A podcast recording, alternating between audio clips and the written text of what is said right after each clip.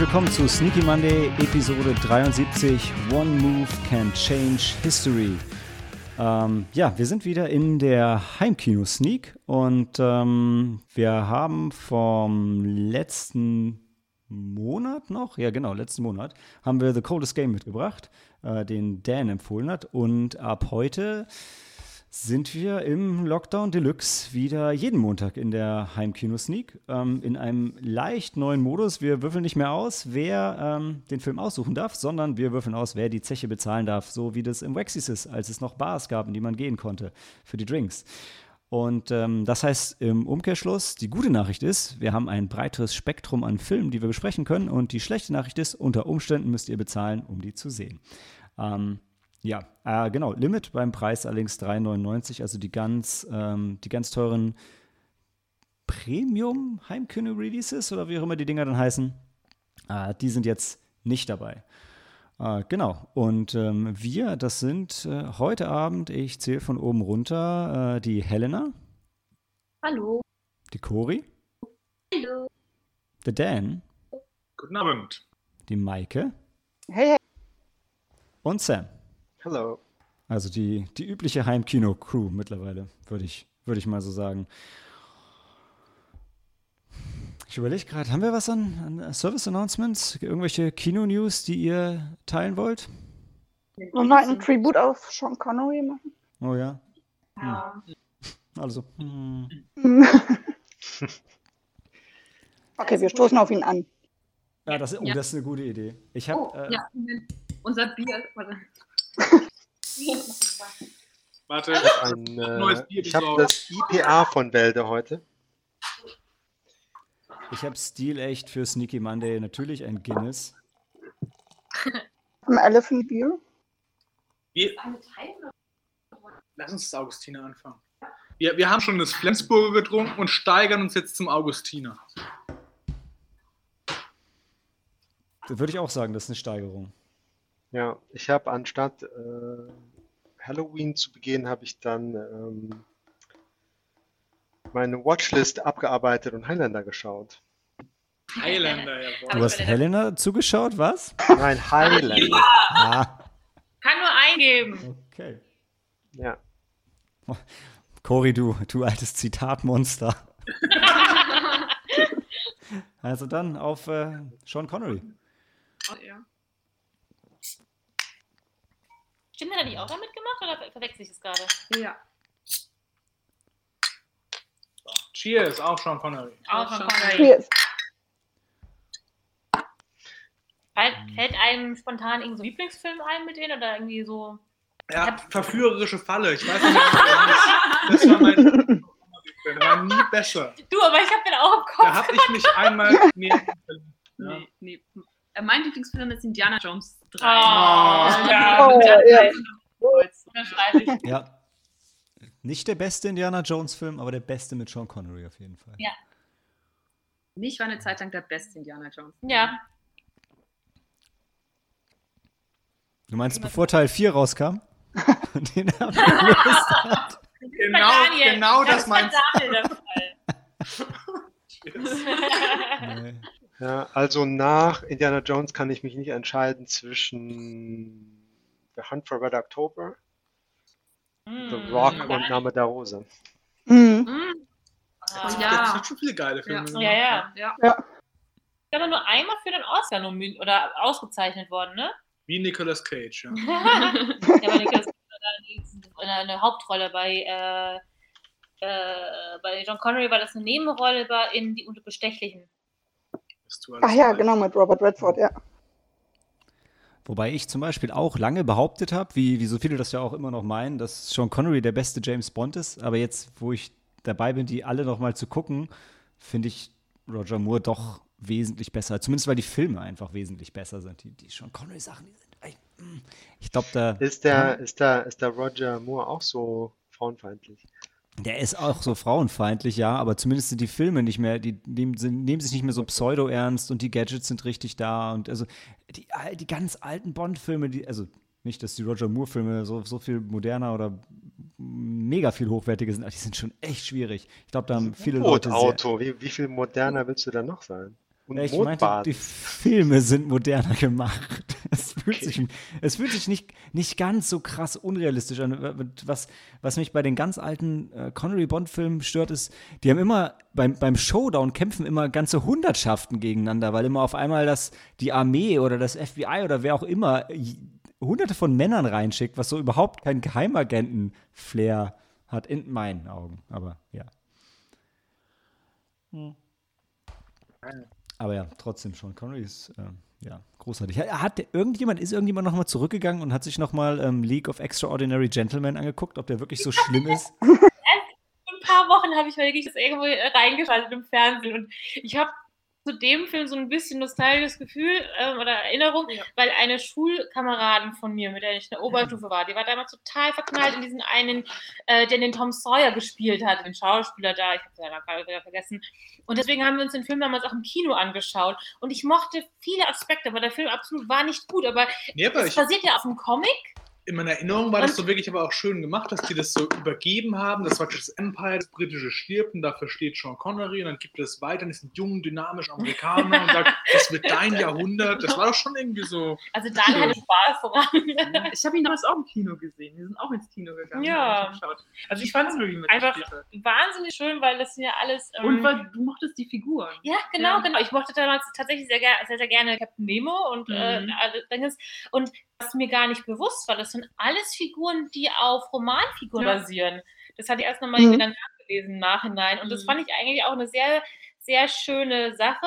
Und ähm, es war sogar als erstes, bevor der Film so katastrophal gefloppt ist, ähm, eventuell auch eine Fortsetzung geplant. Und jetzt muss ich mal ganz kurz nachlesen, weil ich fand einfach den, den Aufhänger von einer möglichen Fortsetzung fand ich einfach zu geil. Also er redet gerne erstmal weiter und sagt, scheiße ihr den fandet. Ah, Genau, genau, weil der Film so schlecht war, wurde eine, das Sequel gecancelt.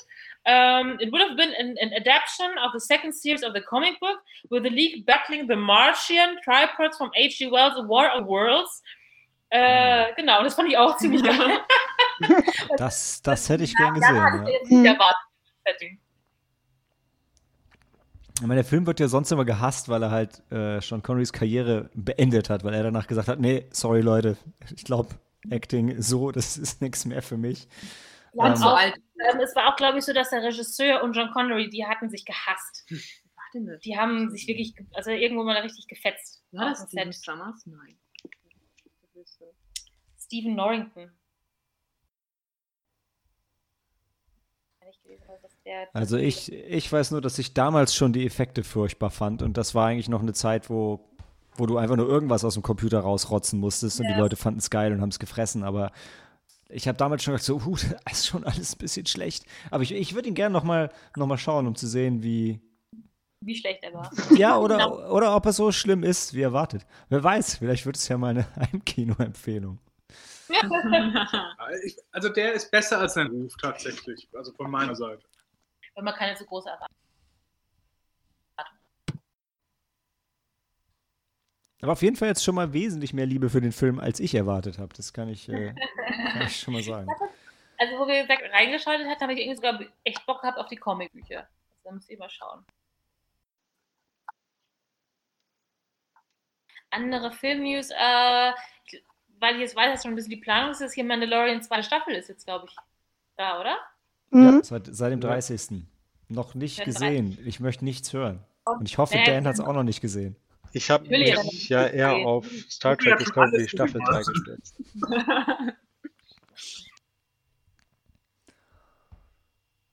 Sehr gut. Nee, mein Kopf ist auch gerade irgendwie, irgendwie leer, was, was Kino angeht. Alles, ja. Schauen wir mal. Gut. Dann gehen wir noch in die Pause und reden gleich über Coldest Game. Und wenn irgendwem noch irgendwas super Spannendes einfällt, dann ähm, hauen wir es einfach raus, bevor wir. Noch Ja. äh. Natürlich, natürlich, Code. Das ist ja schon eben angekündigt am Anfang. Wir befinden uns jetzt äh, just äh, während dieser Aufnahme in unserem ähm, ja, äh, nächsten Soft-Lockdown. Ein richtiger Lockdown ist es ja nicht im Vergleich zu den anderen Ländern. Aber was natürlich sehr, sehr traurig ist, dass viele äh, ja, Entertainmentstätten wie Kino, äh, Museen äh, etc. geschlossen ist, leider zum aktuellen Zeitpunkt. Also gerne auch einfach noch einen Aufruf an die Hörer an unsere massiven, zahlreichen, äh, dass sie auch gerne, äh, falls sie Lust haben, natürlich äh, die Kinos unterstützen können. Also gerade hier das Harmony, was wir in Sachsenhausen haben, ähm, freut sich ja wieder bestimmt über die Gutscheine. Mhm. Und äh, beim letzten, äh, beim letzten Mal ist es mir nicht gelungen, da haben sie auf meine E-Mail irgendwie geantwortet. Das werde ich jetzt also da jetzt nachholen und dann meinen Gutschein endlich kaufen. Ich überlege gerade, ich glaube, ich habe meine Gutscheine beim Fantasy Filmfest salopp gesprochen versoffen, ähm, weil man die ja auch, für, auch, für, auch in Rotwein investieren konnte. Ich glaube, ich bin fast auf null runter. Ich habe nur noch diesen, diesen gut, den, den, den Kinokartengutschein von, äh, von diesem Kinoportal, was, was Sam äh, da an, angeschleppt hatte. Virali, ne? achso. Ja, genau, genau. Von, von, wie hieß das Portal noch, Sam? Wie hieß das noch? Kino on Demand. Ah ja. Äh, weißt du, der Name ist so generisch, dass ich ihn vergesse.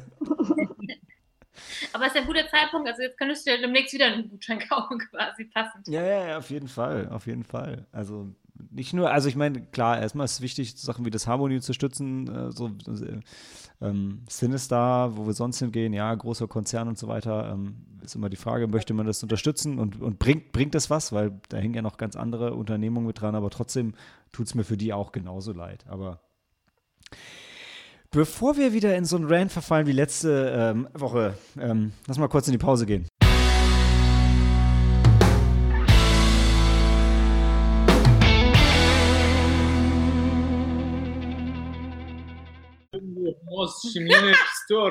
Okay, warte. nicht aus. Klingt Komm. Jede große Schmenik, keine Ahnung, auch Nee. besser. Vergiss es. Nee, das machen wir Habt nicht. ihr, Nee. ihr, wollt, ihr wollt doch nicht, dass es russisch klingt, weil es ja polnisch ist, ne? Ja, genau. Okay, dann nehmen wir meine Übersetzung. One Move Can Change History, The Coldest Game ähm, ist ein polnischer Film von 2019, äh, eine Netflix-Produktion. Hatte auch einen limitierten Release in Polen und in noch ein paar anderen osteuropäischen Ländern auf jeden Fall. Äh, und ähm, ist jetzt auf Netflix in Deutschland gelandet.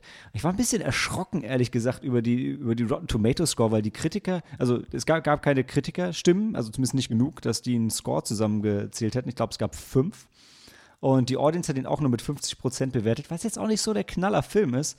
Ähm, ich habe auch kein Rating gefunden, auch wenn man ein bisschen, wenn man ein bisschen gegraben hätte, es bestimmt irgendwo ein deutsches Rating gegeben, aber zumindest IMDb hat nichts gelistet. Und der Regisseur Lukas Koschmicki, denke ich mal, hat auch sonst nur ähm, polnische Filme gemacht. Ähm, also was jetzt nicht wertend ist, sondern einfach nur heißt, dass ich nichts davon kannte. Und ähm, ein bisschen bekannter ist er dann jetzt beim Netflix-Release geworden. Also dieser Film konkret, weil eben Bill Pullman mitspielt. Spielen noch ein paar andere westliche Schauspieler mit. Ähm, aber Bill Pullman ist so der Star, der das Ganze ein bisschen zieht. Und ähm, da Dan ihn empfohlen hat und Dan ja unser äh, ausgewiesener Kalter Kriegs- und Historienexperte ist, erzählt er jetzt mal erstmal, worum es ging. Wir befinden uns auf dem höchsten Höhepunkt des Kalten Krieges, des Twilight Struggles zwischen Sowjetunion und USA. Nämlich, wir befinden uns mitten der Kuba-Krise. Und während dieser Konfrontation zwischen diesen beiden Großmächten ähm, findet ein Schachturnier in Warschau, in Polen statt. Und ähm, auf diesem Schachturnier, da wissen die, dass einen Kontakt geben wird zu einem Agenten. Und dieser Agent hat wichtige Informationen, die diesen Verlauf der Kuba-Krise entscheidend beeinflussen können. Unser aller Leben hängt am seidenen Faden. Die Spannung ist nicht mehr auszuhalten. Und dieser Agentenfüller lebt halt davon, dass er diese Spannung halt äh, draufbringt, was wenige Leute für eine Auswirkung haben auf das ganze Weltgeschehen. Jetzt hast du ja, jetzt hast du mehrfach ähm, das Wort Spannung sehr stark strapaziert. Ich sagen, die Messer ziemlich hochgelegt und jetzt können wir als nächstes diskutieren, schafft der Film es überhaupt äh, Also ich Ja. habe jetzt einfach mal den, den. Plot zusammengefasst, ohne zu spoilern. Ich fand es gar nicht so schlecht. Nee, nee, nee, nee, ich, ich auch nicht. Also ich, was ich, ähm, vielleicht war ich dann ein bisschen biased schon, äh, weil ich mir ähm, vorher angeschaut habe, dass es eben ein polnischer Film ist. Und die polnische Seite kommt ja hauptsächlich oder wird hauptsächlich repräsentiert von, das Ganze findet doch im, wer ist der, der Palast der Kulturen findet es statt, dieses große Gebäude in, in ähm, Warschau, was die, was die Russen ihnen ja dankenswerterweise geschenkt haben. Und ähm, was ich super cool fand, waren wirklich eigentlich alle Szenen mit, mit ihm. Und ähm, wenn es eben nicht um USA und, äh, und Russland ging, weil ich halt die polnische Perspektive einfach total spannend fand. Also die Perspektive von denen, und so waren wir ja mit Deutschland auch irgendwo, die, ähm, die einfach da zwischendrin gehangen haben. Ich meine, Polen ja noch mehr immer zwischen Deutschland und Russland auch noch, ist ja auch nicht so der, schönste äh, Fleck, um in Kriegszeiten zu sein. Und das hat mir tatsächlich wahnsinnig gefallen, weil das so eine Perspektive ist, die wahnsinnig selten in Filmen gezeigt wird. Also wir kennen hauptsächlich die US-Seite, manchmal sieht man dann auch noch so ein bisschen die russische Seite, oder also man sieht auch in den US-Filmen eine Variante der russischen Seite, aber ähm, das war tatsächlich was, was mir wirklich cool gefallen hat. Ich fand den Film auch insgesamt ganz gut. Was ich ein bisschen schade fand, wirklich war, ähm, er wird ja auch, also dieses Schachturnier ist ja ein, ein zentraler Aspekt in dem Film. Und also Schach wird aber so für mich so ganz und gar nicht in dem Film gezeigt. Also so, so, so wenig, dass es so weit in den Hintergrund tritt. Und das fand ich sehr schade. Das hat genau, mir da bin ich gefehlt. dir. Ähm, ich finde auch, es gab ja zum Beispiel diesen Casino Royale-Film bei James Bond, wo wir es vorhin gerade von Bond hatten. Und da war halt wirklich cool, dass der halt Pokern cool rübergebracht hat. Ja? Dass das in den Film eingebaut war und halt Spaß gemacht hat. So ging es mir zumindest. Und bei dem Film, so wie du sagst, da, die wollen halt zeigen, dass, das, dass, dass der Hauptprotagonist, Bill Pullman, halt total der Schachexperte ist und halt hunderte Züge im Voraus denken kann, diese Spiele in seinem Kopf schon durchspielt. Aber es kommt halt einfach nicht so cool rüber im Film. Ja. Ja, du könntest es ja auch machen wie in Molly's Game, also so ganz unauffällig und so. Aber alles, was die machen, ist, die sagen, dass der geil Schach spielen kann und ab und zu werfen sie mal so ein paar Schachfachbegriffe rein. Aber ansonsten, Ja, währenddessen hatte ich auch immer wieder Lust auf Molly's Game. ja. So viel besser. Oder, ja. Sag du, Maike. Nee, äh, sonst hätte man das vielleicht noch äh, so umsetzen können, wäre vielleicht auch ein bisschen klar, aber vielleicht irgendwie wie, wie bei Sherlock so ein bisschen äh, hier schon in der Zukunft da mit, mit den ähm, Zügen. Vielleicht hätte man das so umsetzen können, aber es war, das war, nee, das war leider nicht so. Ne? Ja, ähm, es gibt einen drei Jahre älteren Film, Pawn Sacrifice, ähm, wo das Leben von Bobby Fischer verfilmt wird. Ähm, Bobby Fischer gespielt von Tobey Maguire. Mhm. Tun wir, tun wir mal so, als wüssten wir alle nicht so richtig, wer Bobby Fischer ist, Sam. Bobby Fischer ist die Schachlegende aus den USA, Okay. auch während des Kalten Krieges. Ähm, und der wurde auch, ähm, der wollte von sich aus dann äh, gegen die Russen spielen, weil er sonst keine, keine Challenge mehr hatte. Ähm, und dann wurde er halt angesprochen von den Geheimdiensten und so. Und ähm, ja, da wird auch mit so Graphical Overlays dann ähm, das Schach in Szene gesetzt, das Schachspiel. Und äh, ein sehr zentraler Punkt in dem Film ist halt, dass der ähm, psychische Probleme hatte und sehr paranoid war. Und ähm, ja, so diese Elemente sind auch alle in diesen Coldest äh, Game Film eingeflossen. Dass du halt einen Schachspieler hast, der sehr gut ist, aber halt sich nicht so gut konzentrieren kann und ähm, es sei denn, der hat alle möglichen Hilfsmittel. ähm, genau. Also das, Und der, halt der, nochmal, dass da der eigentlich auf Mission ist, ähm, um irgendwas anderes zu erreichen, noch im Kalten Krieg. das fand ich wirklich ganz aber sympathisch gemacht in dem The Coldest Game Film. Er ist ja dieser Expertenschachspieler, hat es mega drauf, aber er denkt halt zu schnell für die Welt. Mhm. Und deswegen muss er Alkohol trinken, dass, sein, dass seine Gedanken langsam dass er praktisch das Spiel spielen kann, weil Mhm. sonst ähm, kann er nicht mit einem anderen Schach spielen. Er muss Ich Alkohol weiß trinken, nicht. dass sein Geist Ja, nicht so runtergefahren ist. Das Ja. war so ganz lustig, aber so, es hat irgendwie überhaupt nicht da reingepasst. Es hat mich erinnert Das, an das war das, an das Eichhörnchen in Over the Hedge, dem man ja kein Red Bull geben darf. das war super. Also das hat mir sehr gefallen. Das fand ich so als Charakteridee halt geil. Wie in so einem Rollenspiel, wenn du sagst, was ist deine negative Eigenschaft? Ich denke langsam mit Alkohol. Aber ich brauche das, weil ich bin Ja, so gebt ihm bloß kein Amphetamin, dann äh, sieht er alle Chess-Moves, die, im Universum möglich sind, in einer Bruchteil einer Sekunde alle auf, alles auf einmal. Und muss dann wegrennen. Ich wollte ich mal auf eingehen, was Malte vorhin gesagt hat, mit der Sache wegen dieser polnischen Perspektive. Ich fand es auch ganz cool, aber es hat für mich sehr aufgesetzt gewirkt in dem Film. Also Also das Ding, dass äh, dieser, dieser Schachexperte aus den USA, der dann halt da ist, der freundet sich halt mit diesem Hoteldirektor von diesem polnischen Hotel an, der hat halt so eine Vergangenheit als Widerstandskämpfer. Und das hat wirklich so gewirkt, wie das wird halt produziert in Polen. Und deswegen wollen die diese Geschichte halt drin haben, weil das so ein nationales Trauma halt ist. Und das fand ich leider ein bisschen, ja, zu, hat da nicht so richtig halt dazu gepasst, leider. Es war halt eigentlich nicht die Geschichte, die der Film erzählt hat, ne? Genau, Ja. ja. Aber halt, es war die Schlüsselperson. Er hat Natürlich. ihn äh, mit Alkohol versorgt und er nicht. Das, das war auch nicht alles. Also er war ja auch ansonsten sehr, sehr plotrelevant. Ähm, was vielleicht noch wichtig ist, um den Film einzuordnen, also Dan hat es ja äh, ähm, historisch schön, äh, schön ähm, eingeführt schon am Anfang. Er spielt parallel zur Kuba-Krise, also ein, ein realer Hintergrund. Die Story vom Film selber ist aber erfunden. Also das ist, ähm, ist so Diese nicht passiert. ich glaube, kein Schachspieler hat jemals direkt mit äh, Kennedy telegrafiert. Ja, nee, aber ist, der Punkt ist, diese Situationen und Schachspiele gab es auch alle in Jahren danach, aber die haben praktisch alles, was jemals an Schachhistorie so a- angefallen ist zwischen Sowjetunion und USA, haben die halt reinpacken wollen, so in diese Begegnung. Ja.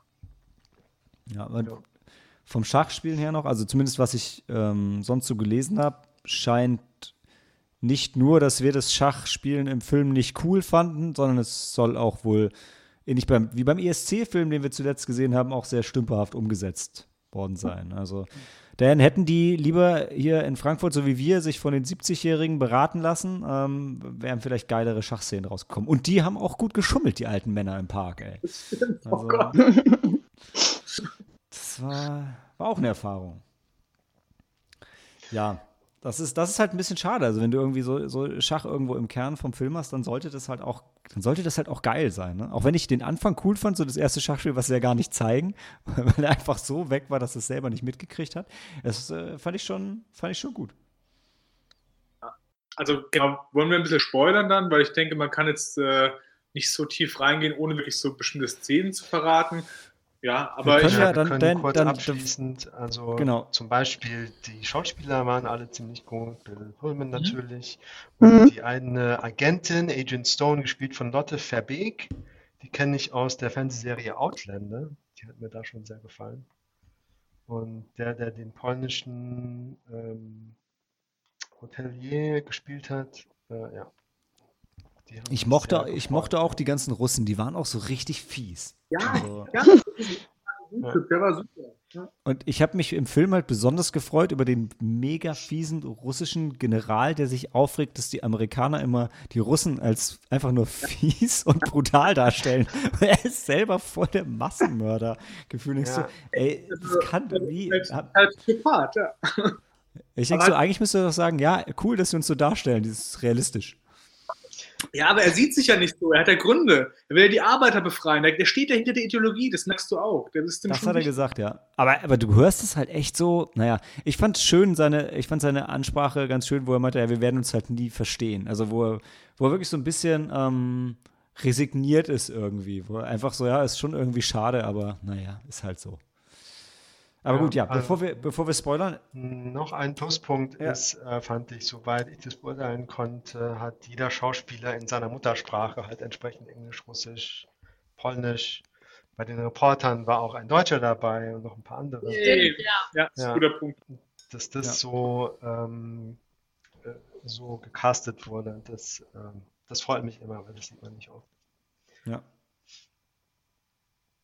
Das stimmt, Ich das finde, stimmt. das hat beides eine Daseinsberechtigung. Ich fand es in dem Film cool, dass sie alle ihre Muttersprache gesprochen haben. Ich fand es aber auch in Filmen cool wie Child 44, wo sie mit gefakten Akzent sprechen. Das hat auch seine Daseinsberechtigung. Vor allem, wenn sie dann plötzlich in einer Szene vergessen, den, Ag- den Akzent zu benutzen. Man ist sehr irritiert, weil man die ganze Zeit nach dem Doppelagenten sucht. Ach ja. Ähm, ja, ich bin am Ende irgendwie so bei, bei zwei Sternen rausgekommen. Ich fand den, ich, ich fand den schon gu- gut, aber am Ende war er mir auch, war auch ein bisschen wirr und hat für mich einfach nicht so richtig, also er hat irgendwie keinen richtigen Punkt gemacht, ja. Also es war, war nicht so richtig schlecht. Eine Sache, die ich noch unbedingt im, im Nicht-Spoiler-Bereich erwähnen muss, was mich mega irritiert hat, ist, die haben, gerade am Anfang haben die super oft ähm, Fernsehaufnahmen gezeigt. Und damit meine ich jetzt nicht, dass sie ähm, äh, historisches Material eingeblendet haben, das haben sie auch, aber die haben mit der Kamera auf Fernseher gefilmt. Und das sah, das war einfach immer super crisp Ja, und klar ah, mit so Fake, Fake, Scanlines. Genau, so, so, so, so, OTV, so, ein- ja. so ein 20-Cent-Filter, wo ich gedacht habe, ey, warum, das kann man doch ein bisschen verwaschen kriegen. Also, da, warum muss das so Ja. offensichtlich auf alt gemacht sein und so Wenn schlecht? man das richtig machen will, geht man irgendwo zum Sammler und organisiert sich das, das echte Equipment von damals und filmt nochmal richtig was auf VHS oder sowas. Das ist was, was mich Ähm. überhaupt nicht. Hab ich ich habe es sogar als recht gut empfunden. Alter, das Aber war so billig, Dan, echt. Das war richtig schlimm. Und ähm, apropos Archivaufnahmen, ganz am Ende im Postscript sozusagen ähm, erklären sie dann nochmal, ja, und äh, Trump ist äh, in 2019 aus der INF-Treaty ausgetreten, bla bla bla. Also die bringen das auch nochmal in so einen historischen Kon äh, Kontext. Hey, sie haben nicht Trump gesagt, sie haben ganz neutral Ja. gesagt die USA. Ah, okay. Nee, nee, überhaupt nicht. ähm, Ich habe gedacht, die, die, also wie der Film es geframed hat, hat auf mich so gewirkt, die USA mussten daraus, weil die Russen den Vertrag gebrochen haben. So sagt es der Film.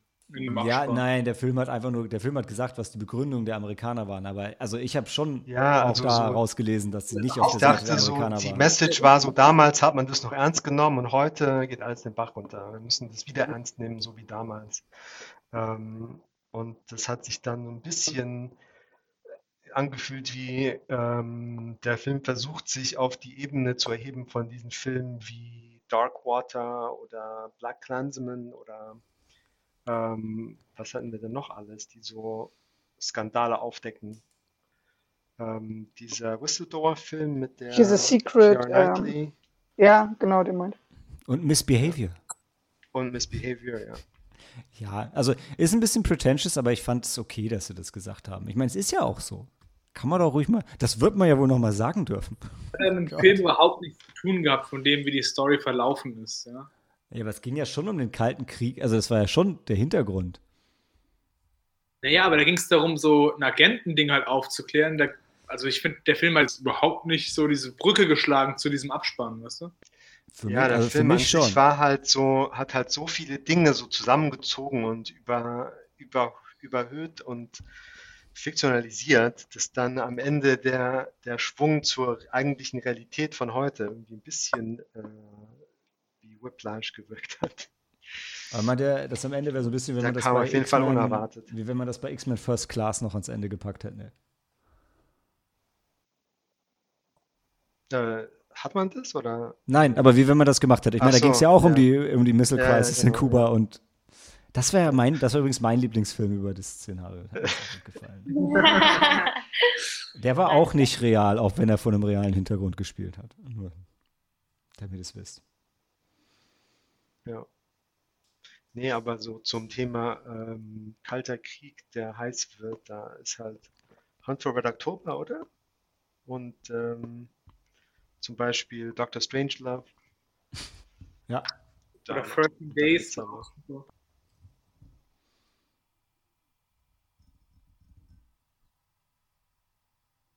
Ja. Ähm, sollen wir die Bewertung einfach von oben runtergehen oder möchte jemand, äh, möchte jemand vorpreschen? Hat jemand äh, dringendes Bedürfnis? Ja. Ich möchte auch vorpreschen. Presche, der Presche.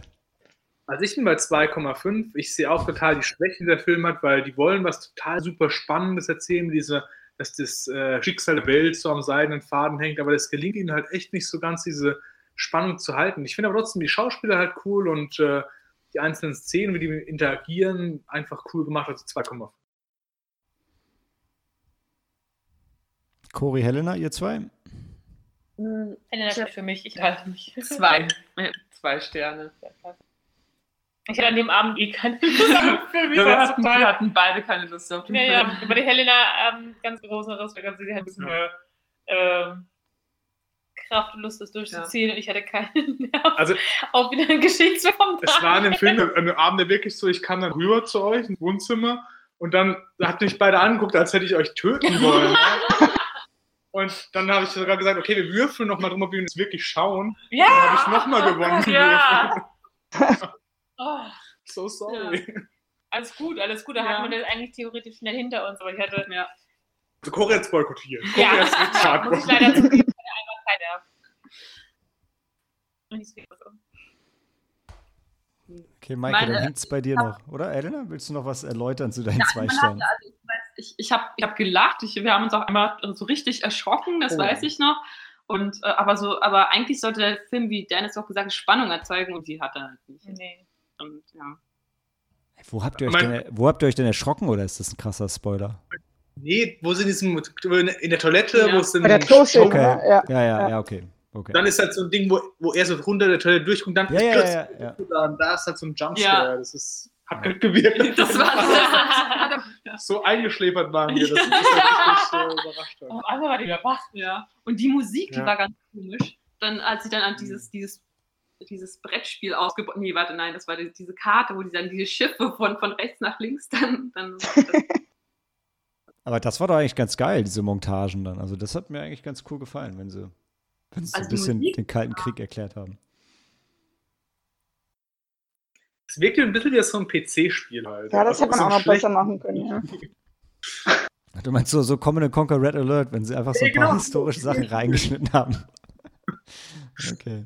Ähm, Mein negatives Ding war auch, wir haben eine Szene, wo dann der Regisseur auftritt. ja. Und weißt du, eigentlich ist ja so, die wollen die ganze Zeit zu Realismus und Ja. Spannung und dann kommt wirklich so ein Magier und ihn und es funktioniert. Und er Also, sitzt mitten im Publikum Ja. und, und schaut ihn nur an. Er schaut ihn nur an, ja.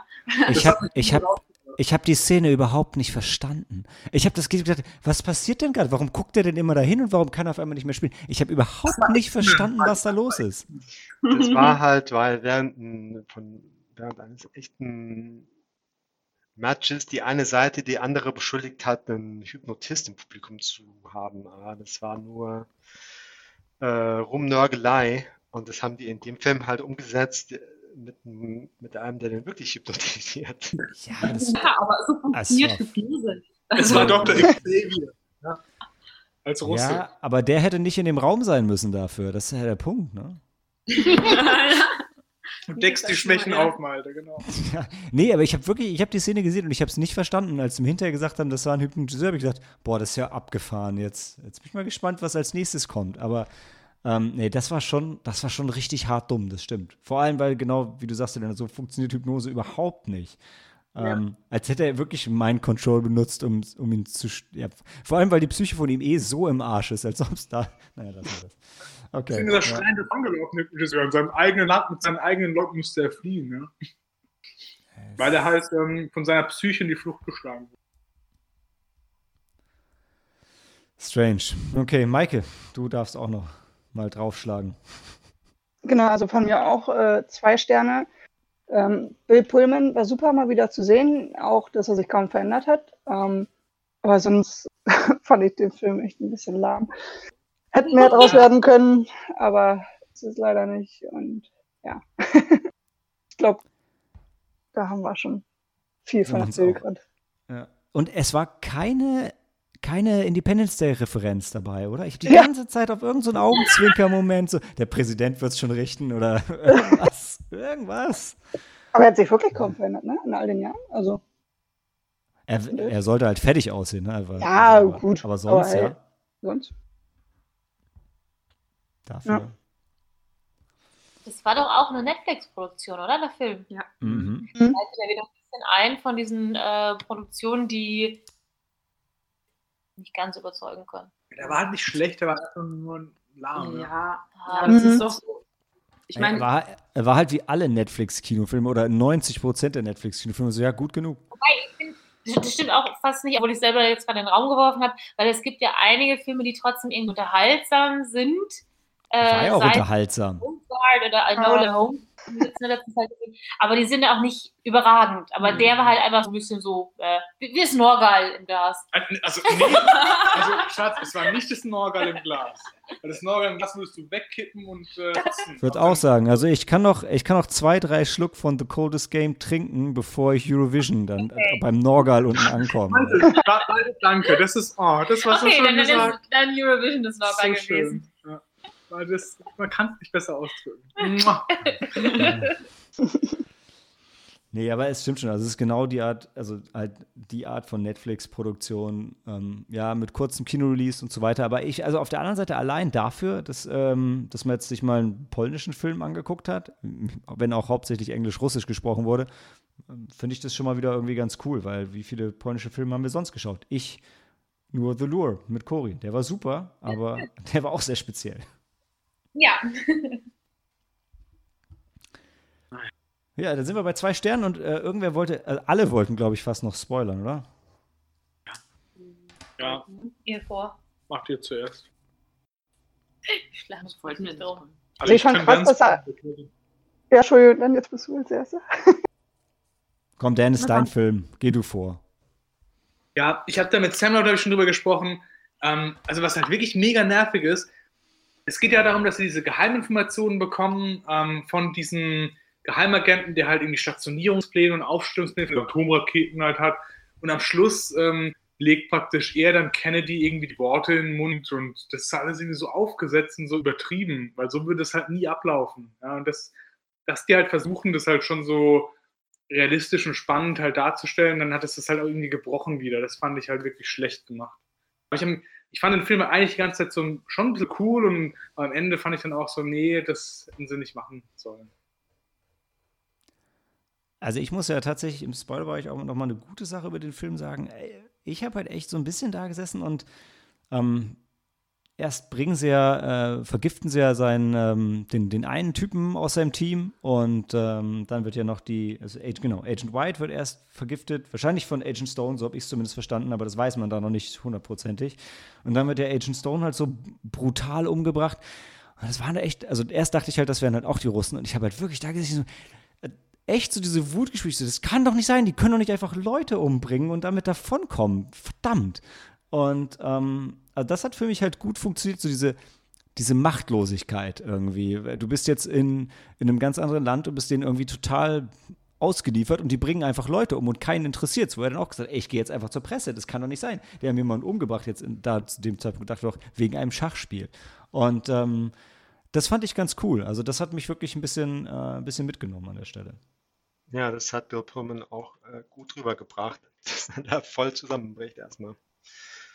Was ja auch realistisch ist, ne? Ich meine, der ist ja, eh schon vor seinen eigenen Dämonen die ganze Zeit geflohen und fuck, dann holt ihn das halt auch noch so hart wieder ein. Ja, aber da Ja. finde ich es dann krass, dass er, also er wird ja quasi entführt, kann man ja so sagen.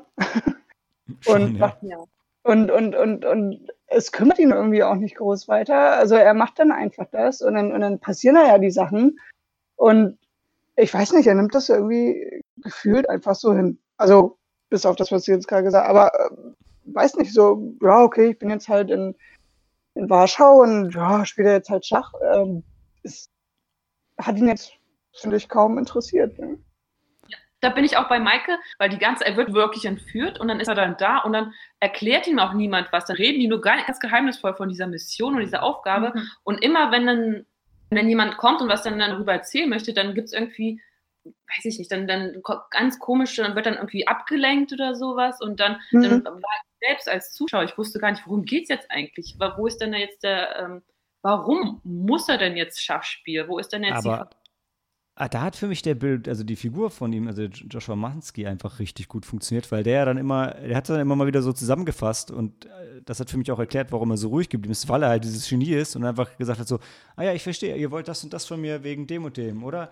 Ihr braucht mir, ihr braucht mir nichts vormachen, ich habe das schon verstanden, weil er einfach äh, die Situation so weit erfasst, dass er merkt, okay, es bringt auch nichts, wenn ich mich jetzt wehre oder aufrege. Es ist entweder ich werde erschossen oder ich spiele halt mit. Also es gibt, Weil er halt immer diese er 100 kommt halt nicht raus, ja. Okay, das kam für mich, also Nee, für mich Ja. auch nicht so. Also dafür, dass er so seinen eigenen Kopf hat, war er doch sehr ähm, in dem. Sinne beugsam, ja, genau. Mhm, Also, ja, ja. sieht das aus so.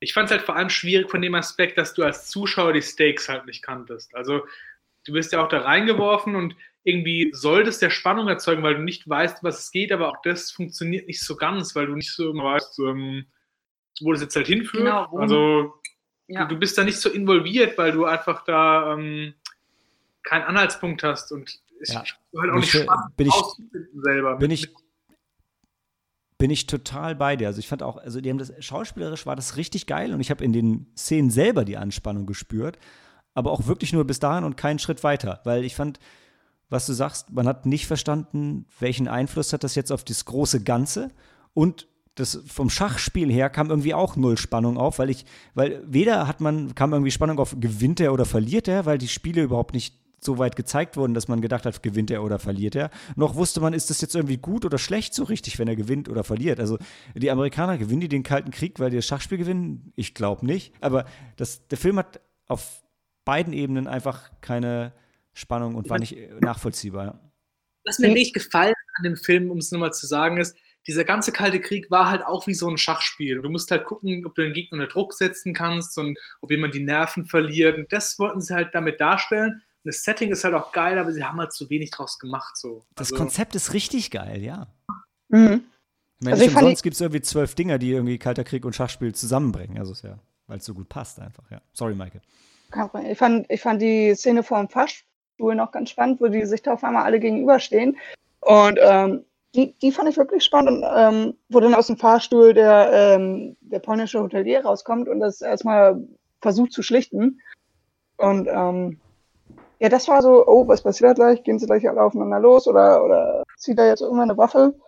Ähm, das fand ich ganz gut, aber. Und ich habe mir fast gewünscht, dass es eskaliert in der. Szene. Ja. Mann, jetzt dann trag's doch mal auf, verdammte Axt, ey. Genau. Nee. Aber, was mich äh, äh, mega gefreut hat, ich krieg's jetzt historisch und so weiter nicht alles genau auf dem Kopf, aber das hatte ich mit Maike im Vorgang schon besprochen, war der, dass es alles halt in diesem Palast der Kulturen gespielt hat, weil ich da auch mal war, das kann man halt besichtigen, das ist ein richtig geiles Gebäude. Und es ist ja genau wie die sagen, irgendwie die, die Russen haben denen das geschenkt. Und ähm, Dan, wir waren ja auch in, in Moskau, die Russen haben denen das geschenkt, das ist halt so ein Riesenteil. Und in Moskau stehen halt irgendwie nochmal, ich weiß nicht, acht, neun, zehn Baugleiche, die sie da einfach hingesetzt haben. Ähm, dann kann man den Polen halt auch mal ein so ein, ein, so ein, so ein Gebäude schenken. Das fand ich einfach, fand ich einfach cool. Ey, das ist halt ein Designklassiker, ja. Du kannst ja, warum, warum, warum nur ein Empire State Building bauen, wenn man einfach zehn bauen kann und dann schenkt man den Polen noch eins? Warum nicht? Ja. Und es ist eine Machtdemonstration, um zu zeigen, schaut, was wir als Brudervolk euch hier aufbauen, was ihr selber nicht hinbekommen habt. ja. Es kommt ja deswegen diese Figur von diesem polnischen Hotelier, der spielt es wirklich so glaubhaft so. Er versucht sie im System zu arrangieren, ist aber eigentlich dagegen. Also das war schon cool gemacht. mhm. Der war auch schon mein Highlight. Also, Ja. Und ich fand den, ich fand die Agent Stone, ich fand die halt irgendwie ganz, ganz cool, weil ich habe auch relativ früh dann gedacht, so, mm, ich glaube, die spielt für die russische Seite. Und dann hat sie aber auch immer wieder mit dem Mansky so ein bisschen geflirtet, wo ich so, hm, ist auch irgendwie, also, ich dachte, okay, versucht sie halt so an den Rand zu kommen, fand ich, ich fand einfach die Figur irgendwie interessant. Ich fand es auch witzig, dass sie zum Schluss gesagt haben, dass sie auch nicht verstanden haben, warum sie jetzt für die Russen gearbeitet haben. Es ist irgendwie so, ja, wir wissen es auch nicht, warum die Figur so ist, wie sie ist, aber es ist halt so. Ist halt so, ja, gute, gute Erklärung, aber ähm, trotzdem hat mir irgendwie gefallen. Ich fand die aber auch ein bisschen aus wie Jessica Chastain, ne? Wahrscheinlich auch Ja. Molly's Game Stimmt. irgendwie. Also, das hat mich immer mehr dahin gedrängt zu den Filmen. Aber mich hat auch Agent White hat mich aber auch ein bisschen an den Schauspieler von Beast erinnert, der ja, wie gesagt, auch X-Men, First Class, Kuba-Krise, äh, fühlt sich, fühlt sich alles zusammen. Bei mir It zumindest. all rhymes. Damit können wir es abschließen. Ja, ist, ist damit alles gesagt zu The Coldest Game?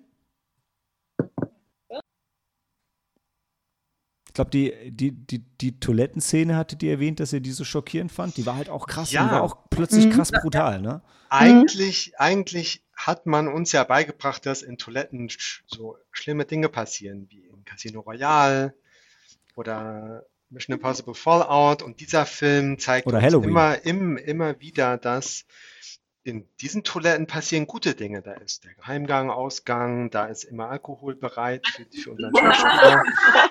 Und dann kommt aber doch hier äh, Böse. Totschlag nochmal rein. Ja. Wir sind Haben falsche sich gut Sicherheit vorbereitet. Sehr schön gesagt, ja.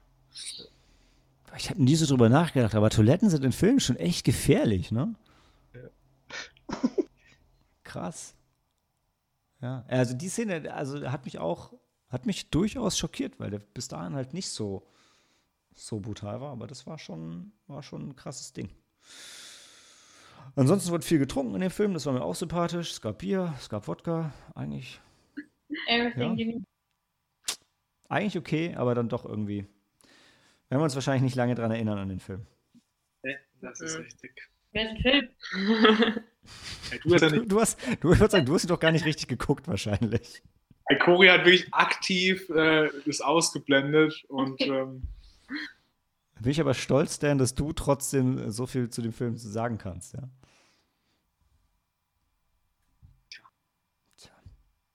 Obwohl Cory sabotiert hat. Na gut, okay. Also, das war The Coldest Game, zwei Sterne. Äh, hm, ja. Nee, schaut ihn wahrscheinlich lieber eher nicht. Und wir Schaut hören uns 13. gleich. Schaut was? About 13 Days mit Kevin Costner. Okay. Und was wir heute noch schauen, erzählt uns gleich die Helena nach der Pause.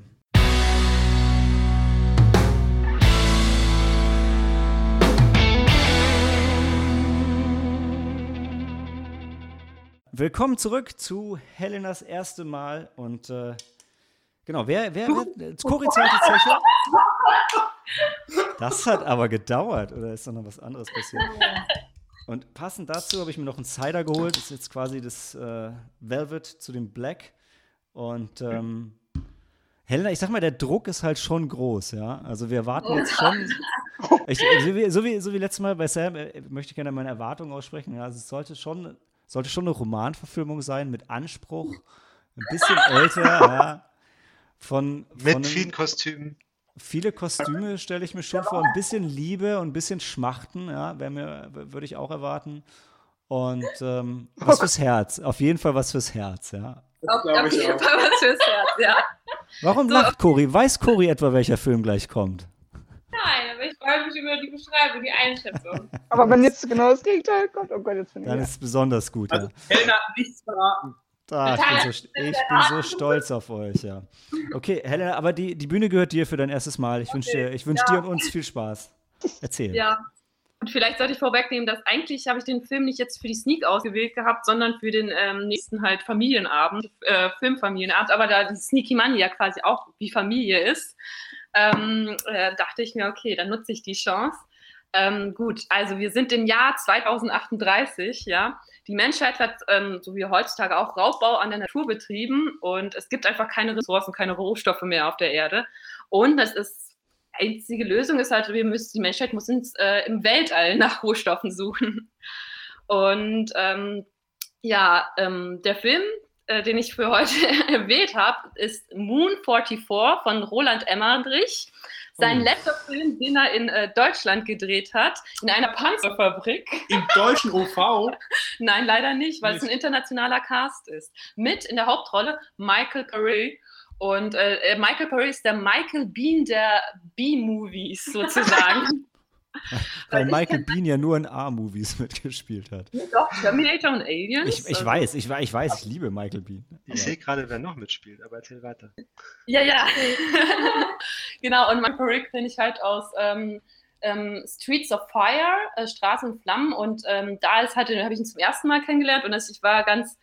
Ähm, und se- seitdem, glaube ich, glaub, ja, hat er, ich glaube, jetzt heutzutage ähm, arbeitet er für Uwe Boll leider, weil er halt das Geld braucht und äh, keine Jobs. Na gut, ähm, wir sind halt, wir, ähm, Michael Paré spielt halt, soll ich noch mehr erzählen? Ich weiß es nicht. Also, also er spielt einen, einen, einen Geheimagenten, Schrägstrich Kampfpiloten, der halt ähm, auf dem letzten verbliebenen Mond oder Asteroiden, ich weiß es nicht ganz genau, ich habe den Film leider auch nicht gesehen, ähm, der äh, muss dort diesen Mond muss er beschützen vor, ähm, weil es halt, es gibt konkurrierende Konzerne, die halt diesen Mond annektieren wollen, weil dort halt die letzten Rohstoffreserven ähm, sind und die die Menschheit braucht. Und er ist halt, er und eine Handvoll Sträflinge, die diesen Mond verteidigen müssen, ja, kämpfen gegen böse Konzerne oder so. Das ist so ein, ungefähr die Prämisse des Filmes, ja. Uh, Ich bin super gespannt, weil ich es ist noch nicht so lange her, dass ich die Diskussion angestoßen habe, hat Roland Emmerich eigentlich jemals einen guten Film gemacht? Und ich glaube, es ist Universal Soldier, aber ich- ob der so richtig gut ist, da bin ich mir auch nicht mehr ganz sicher. Der kam danach, der kam danach. Der kam, der kam direkt danach, ja, ja, ja, ja. Das Kam macht ihn aber jetzt nicht besser oder schlechter erstmal, aber ähm, Nee, ich, ich habe gelesen, dass Moon 44, der hat so schlechte Kritiken bekommen, dass er deshalb nach Hollywood gegangen ist. Wow. Deshalb ist Roland Emmerich nach Hollywood Also gegangen. Moon das war- 44, in, in der deutschen pa nichts, was in der deutschen Panzerpick gemacht worden ist, kann schlecht sein. Das Mhm. möchte ich mal sagen. Was ich auch Im Plakat steht noch, dieser Film wird im Jahr 2038 verboten, also noch schnell zuschlagen. Daniel noch eine Anekdote dazu bringen. Das Ja. war genau das Ding, das mich beeindruckt hat. Ich habe das vorhin erraten, als Ja. er immer gesagt hat, Roland Emmerich und Zukunft. Nee, habe ich gar nicht. Ich Das- habe nicht das- mal auch Roland Emmerich Was gesagt. hast du denn gesagt? Ich war das, was ich Ressourcen und Zukunft. Genau, und, Zukunft Ja, und Kampfpilot. Und dann habe ich nämlich noch gemeint, ich bin mir nicht sicher, weil es gibt einen Fakt, also ein, und zwar die, ähm, wo ich nicht sicher bin, ob das wissenschaftlich auch ähm, belegt werden kann, weil die sind ja auf diesem Mond Asteroiden und die setzen dort Hubschrauber ein. Und das geht eigentlich Corona. nicht. Also das Nee, ist eigentlich nicht. diesen Film, als, als der kleine Daniel neun oder zehn Jahre alt war, da war oben im Wohnzimmer bei seinen Eltern so ein Schrank mit so Videokassetten. Und da war, genau wie Mike gerade eben gesagt hat, dieser Film gestanden. Ich habe das immer ehrfürchtig gelesen, dass der Film verboten wird im Jahr 2038. Ich dachte, wow, als es verboten wird, muss der richtig hart sein, und richtig brutal. Und ich will unbedingt sehen. Ich durfte es nie. Oh, Das ist so, wie ich den Film kenne. Ja. Und Daniel hat ihn vorhin erraten, als ich nämlich über einen Hubschraubern erzählt Ja. habe. Auf diesen Das ist mir hängen. Da wäre nur wieder die Frage, wenn er ihn erraten hat und du hast es bestätigt, dann ist er eigentlich schon wieder disqualifiziert. Nein, ich habe es nicht bestätigt gehabt. Also, Mhm. Tatsächlich nicht. Aber ich wusste es, was für ein Film ist. Weil ich einfach ich wusste es nicht, dass es Rola, also das Nein, ist nicht drin. Das hat auch nicht genannt. Nee, das ja. Es war einfach Telepathie. unmöglich. Ja. Ah, you Dann gibt's auf. Amazon. Ja, wenn, er- wenn er zu kaufen ist, muss ja Amazon sein. Ne? Netflix Ja. und Disney haben ja keinen. Doch, Disney schon. Also jetzt. Die haben, nee, die haben VIP-Access, ja. Das ist ja, das ist Ah. ja ganz was anderes. Hey, nur- McDowell. Hm? Was? Malcolm McDowell Ja. ist wieder dabei. Ja, ja. Michael McDowell spielt. Der Bösewicht, Anchor. den du immer castest, wenn es coole Science-Fiction-Sachen sein sollen. So wie Wing Command. Ah. Ich kann immer noch nicht glauben, dass ich das geguckt habe, Dan. Das ist wirklich brutal. Und Malte, ich sag dir noch was Schönes. Es gibt noch einen zweiten Teil davon, The Price of Freedom. Und den werden wir zusammen schauen. Wir werden dabei sehr betrunken sein und du wirst es Ja. lieben. Aber es ist nur, also ich muss schon betrunken sein, in dem Moment, wo du mir das vorschlägst, weil ansonsten würde ich es äh, dankend ablehnen. Genauso wird es laufen. Ich habe da schon echt einen Plan. Das wird genauso kommen. Ich du, hast, du hast einen Plan. Er besteht aus einem Sechser-Trägerbier und vielleicht einem zweiten Sechser-Trägerbier. It's gonna be awesome. Sehr Ich gut. kann noch mal erwähnen, die Musik zu Moon 44 hat Joel äh, Goldsmith gemacht. Das ist der Sohn von Jerry Goldsmith. Und Jerry Goldsmith kennt man ja. Und äh, ich, äh, Joel, obwohl die Musik von Joel Go- Goldsmith kennt man, glaube ich, auch um zu teilen. Aber wie alt war der denn dann damals? Der muss doch noch super jung gewesen sein, oder? Ja, ansch- anscheinend, ja. Aber Roland Emmerich ja bestimmt auch. Also, vielleicht haben die Ja, zusammen gehabt. immer, wir waren zusammen, zusammen zur Schule gegangen wahrscheinlich, ne? haben in einer Band Ja. gespielt und dann, klar, macht man auch mal einen Film. Ja. Oh. Jerry Goldsmith hat ja auch Musik zu Alien gemacht. Oder? Was du sagst. Wobei Moon 44 von 1990, ich meine, so alt ist der jetzt auch nicht, ne? 30 Jahre. Hm, Ja. Ne? Also ja, in 30 Jahre, das ist doch kein Alter. Ist doch Ja, das sieht gar nicht so schlecht aus. Ich äh, freue mich drauf. Oh, und ich sehe gerade, da wird referenziert in Godzilla von 1998. Was? Vielleicht kann Auch man, noch? vielleicht kann man dann Godzilla noch mal ein bisschen mehr wertschätzen. Oh, ich habe den, ich habe den, ich habe den letztens noch mal gesehen. Die- Der ist, so ein Scheiß wirklich, dieser Roland Emmerich Godzilla-Film. Der der ist noch viel schlimmer, als ich dachte. Da ist Aber vielleicht, wenn du alles. jetzt Moon 44 guckst und dann nochmal Godzilla. Ja. Meinst du, das wertet ihn auf, weil er dann weniger. ah, hm. Ja, weil du dann erkennst, dass das Nummernschild vom Taxi in der Verfolgungsjagd am Ende MN44 ist und dann schmunzelst du. Ah, das ist eine richtig gute, äh, eine tiefgehende Referenz. Ich habe ja, Ja. früher schon immer gedacht, man müsste mal so einen Roland Emmerich Supercut machen, wo man einfach seine ganzen Katastrophenfilme zu einem gigantischen Katastrophenfilm zusammenschneidet. Die haben eh keinen Plot und keine Charaktere, also Das stimmt nicht. Independence Day hat super glaubwürdige menschliche Charaktere, mit denen man Mhm. mitfiebert. ja, stimmt. Was du sagst, Dan. Ich wollte auch Independence Day immer noch mal wieder gucken. Ich kann mich nur an den zweiten Teil erinnern, den ich ganz grausam fand. Waren wir nicht zusammen im Kino? Ach, ich habe den Brent Spiner gefeiert in dem Film. Den war super. Ja, total. Ja. Ich habe die Chinesen gefeiert, die waren so schön. Es war so schön, dass sie den Tag gerettet haben. Und das war überhaupt nicht einfach nur fürs chinesische Kino und fürs chinesische Publikum produziert. Fand ich super. Hm. ah ja, okay. Ich habe noch ein halbes Cider. Übrigens, ich muss sagen, ich weiß nicht, ich glaube, ich habe mich vergriffen. Ich wollte Traube und anscheinend habe ich Mango und Lime gekauft. Das macht echt keinen Sinn, damit einen Cider zu trinken. Da kann man auch direkt Limonade kaufen. Nee, nee, nee. Ich empfehle beim Rewe, also da habe ich es bisher zum äh, bisher als einziges gefunden, äh, den Apfeldieb. Äh, den, haben wir in Thieves, Ja, Original, ja. den haben wir in Irland getrunken. Ja. Das ist auch ein sehr leckerer Cider. Wobei der ist auch eher auf der süßen Seite. Aber den fand ich mir super. Lasst uns jetzt hier Child 44, Moon, Moon 44 44. gucken. Moon 44. Oh, was für ein Double Feature denn. Also, ich bin auch dafür. Also, Moon 44, die äh, Sneak der Woche, Handy aus und Film ab.